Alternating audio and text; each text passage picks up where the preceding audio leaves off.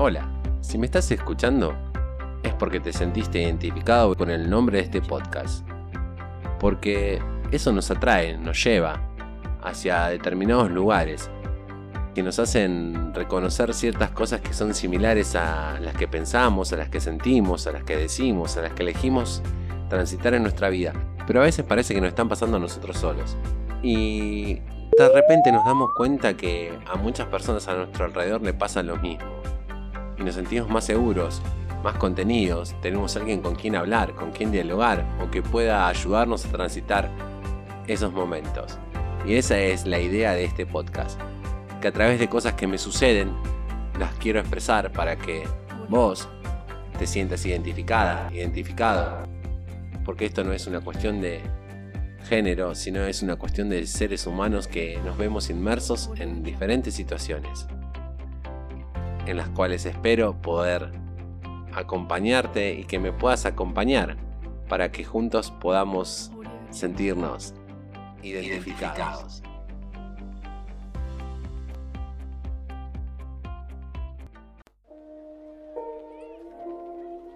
Deja lo que no es, pero parece ser. Busca lo que es, pero no es evidente.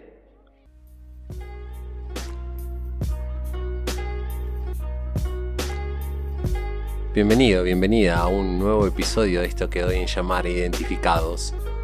Un lugar, un espacio para justamente tratar, ver, sentir, emocionarnos, identificarnos de ciertas maneras que a veces no son las mismas para todos. Y hoy me gustó empezar con esta frase de que le pertenece a Rumi. Porque hay cosas que no son evidentes, pero que están, que que nos rodean. Y a veces en esas cosas que no son tan evidentes, tanto en lo externo como en lo interno nuestro, es donde realmente está lo que, lo que queremos.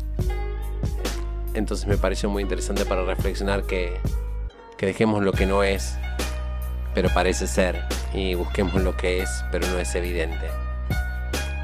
Si no conoces a Rumi, te propongo que lo hagas y veas la profundidad del misticismo islámico eh, mejor conocido como el sufismo, del cual Rumi es un, gran referente. Y a veces me pregunto, ¿no? Esto de, ¿esto realmente está sucediendo? ¿Esta persona es así verdaderamente todo el tiempo? ¿Soy yo así? ¿Qué es lo que no estoy viendo con respecto a una situación de la vida misma? ¿Para qué me apego o aferro a ciertos momentos o personas?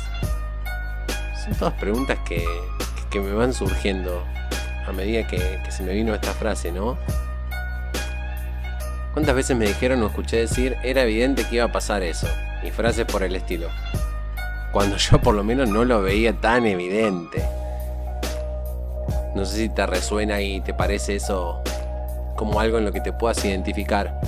Lo que vemos no, no es en realidad lo que vemos, sino lo que somos. Es la interpretación que hacemos en nuestro interior de lo que vemos basada en nuestras creencias, en nuestras emociones, en nuestros pensamientos. A veces, como dice Rumi, vemos lo que parece ser, pero no lo es, siendo nosotros lo que les damos ese parecer para quedarnos con lo que nuestro ego nos dice que es, mientras nuestro corazón pierde el foco sobre lo que no es evidente y estuvo siempre ahí para nosotros, siendo en realidad lo que queríamos que sea. Ya sé, te preguntas qué tiene que ver en el flyer Leo no con una frase de Rumi y con el coaching. Bueno, los que tengan varios años como yo se acordarán de un dibujo animado que se llamaba Thundercats, donde Leonor era el personaje principal de, la serie. No me voy a poner a contarles todos los personajes y qué iba, pero sí estaba Chitara, Pantro, Tigro, Munra, que era el malvado.